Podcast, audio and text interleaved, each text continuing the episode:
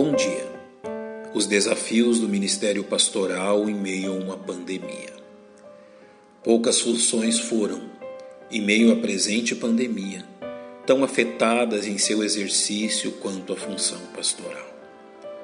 Mesmo quando avaliamos apenas a face pessoal e menos visível do labor pastoral, ou seja, a prática devocional dos ministros e a investigação acurada das Escrituras, a fim de transmiti-la a seu povo, encontramos homens afetados também pelas incertezas e instabilidades deste tempo.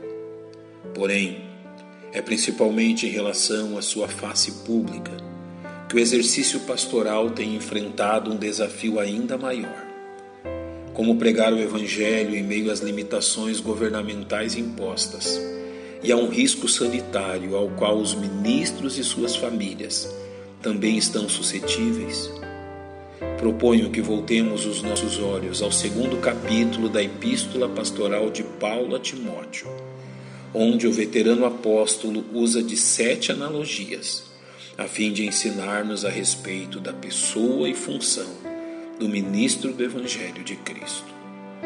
A primeira analogia usada por Paulo apresenta o pastor como um filho.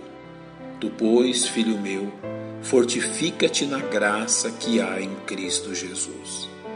Paulo nos lembra que, à semelhança dos filhos, pastores são homens debaixo de constante treinamento e aperfeiçoamento de suas funções pastorais.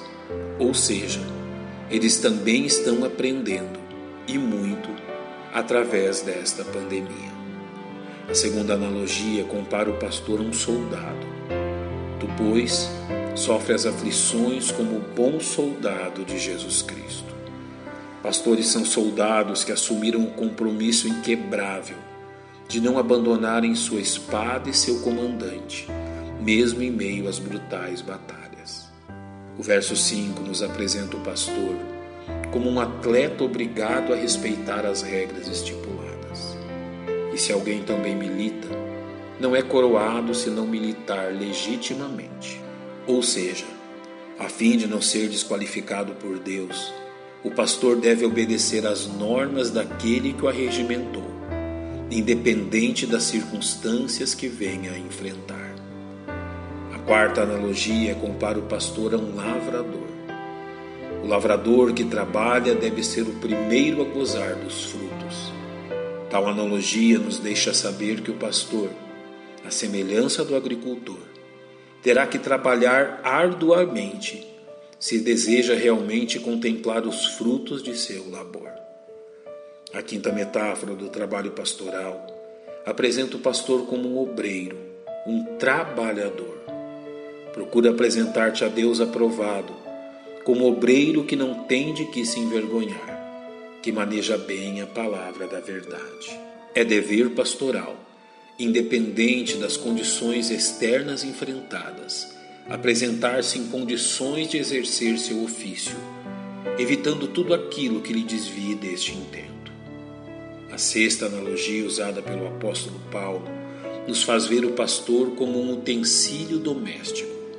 Ora, numa grande casa, não há somente vasos de ouro e de prata, mas também de pau e de barro, uns para a honra outros, porém, para a desonra. A utilidade destes vasos está ligada à sua prontidão e pureza, de forma que estejam sempre prontos e habilitados a serem utilizados por seu possuidor.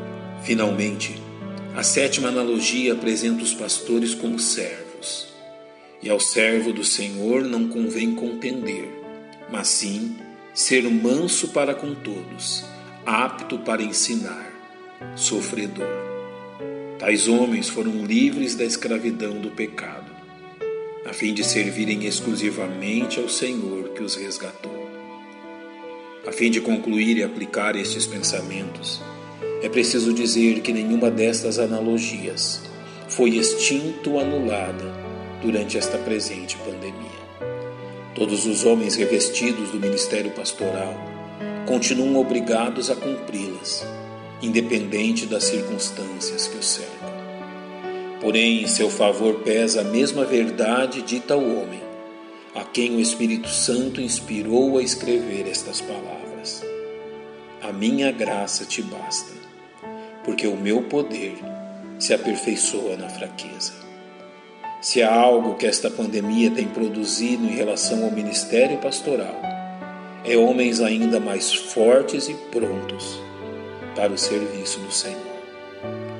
Pai, nós te louvamos pela tua graça derramada sobre teus servos e te louvamos pelo Supremo Pastor, nosso Senhor Jesus Cristo, em nome de quem oramos. Amém. Que Deus os abençoe.